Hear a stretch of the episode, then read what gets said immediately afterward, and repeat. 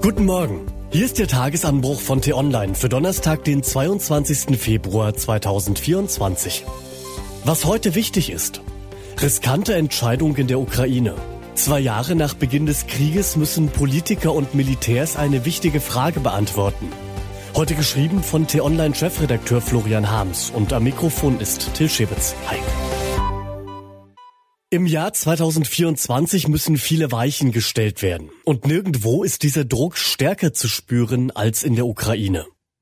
Die Bewegungslosigkeit eines scheinbar festgefahrenen Stellungskrieges hat die ersten Wochen des Jahres geprägt.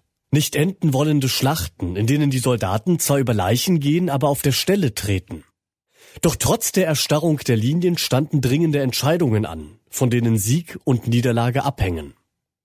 Die werden nun nicht leichter, denn die Front ist in Bewegung geraten und die Lage wird von Tag zu Tag gefährlicher. Am vergangenen Wochenende ist Adilika in russische Hände gefallen. Es mehren sich nun die Hinweise, dass der Rückzug schlimm verlief. Chaos brach aus. Hunderte ukrainische Soldaten haben es offenbar nicht mehr hinausgeschafft. Viele sind getötet, andere gefangen genommen worden. Zu den beunruhigenden Nachrichten gehört auch, dass es um die nächste Verteidigungslinie hinter der gefallenen Bastion nicht gut bestellt ist. Es gibt schlecht geschützte Abschnitte in der Region, die von erschöpften Einheiten verteidigt werden müssen. Die Munition für die Artillerie, die den Russen Paroli bieten müsste, war schon zuvor so stark rationiert worden, dass ihre Knappheit zur Niederlage in Adijivka beigetragen hat. Ein russischer Durchbruch gilt bis auf weiteres als unwahrscheinlich. Zumal auch Moskaus Truppen die Ortschaft unter horrenden Verlusten eingenommen haben. Aber die Gewissheit, dass die Ukrainer standhalten, hat gelitten. Die Weichenstellungen, die in Kiew vorgenommen werden müssten, stehen deshalb schon jetzt unter Vorbehalt.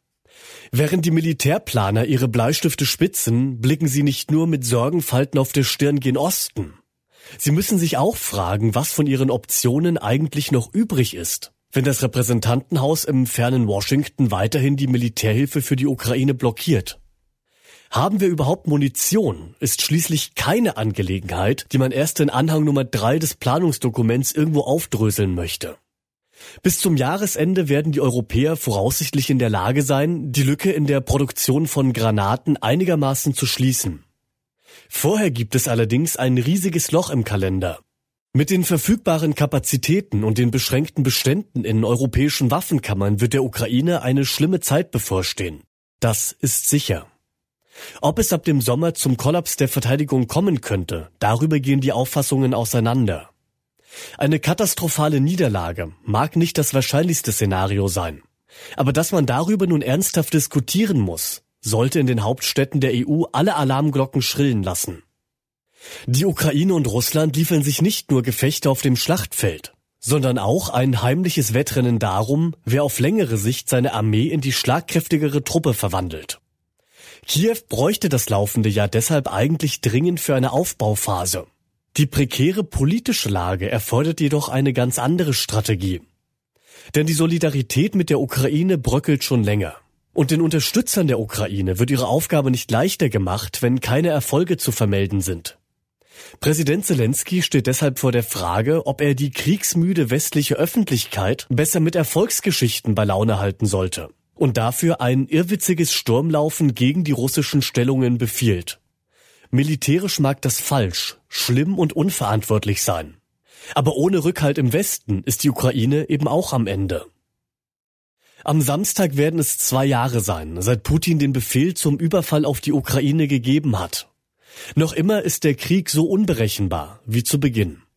Um die Weichenstellungen, die nun in Kiew und auch im Kanzleramt anstehen, sind Politiker und Militärs nicht zu beneiden. Denn wohin die Schienen wirklich führen, weiß man leider nie. Was heute wichtig ist. In Nürnberg ist eine Ausstellung des berühmtesten und teuersten lebenden deutschen Malers zu sehen.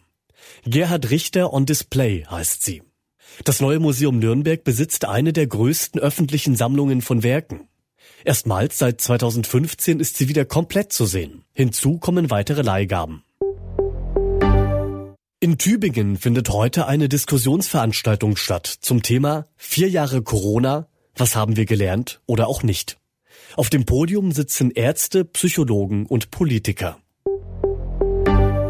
Und auf dem Mond soll heute die Landefähre Nova Sea ankommen.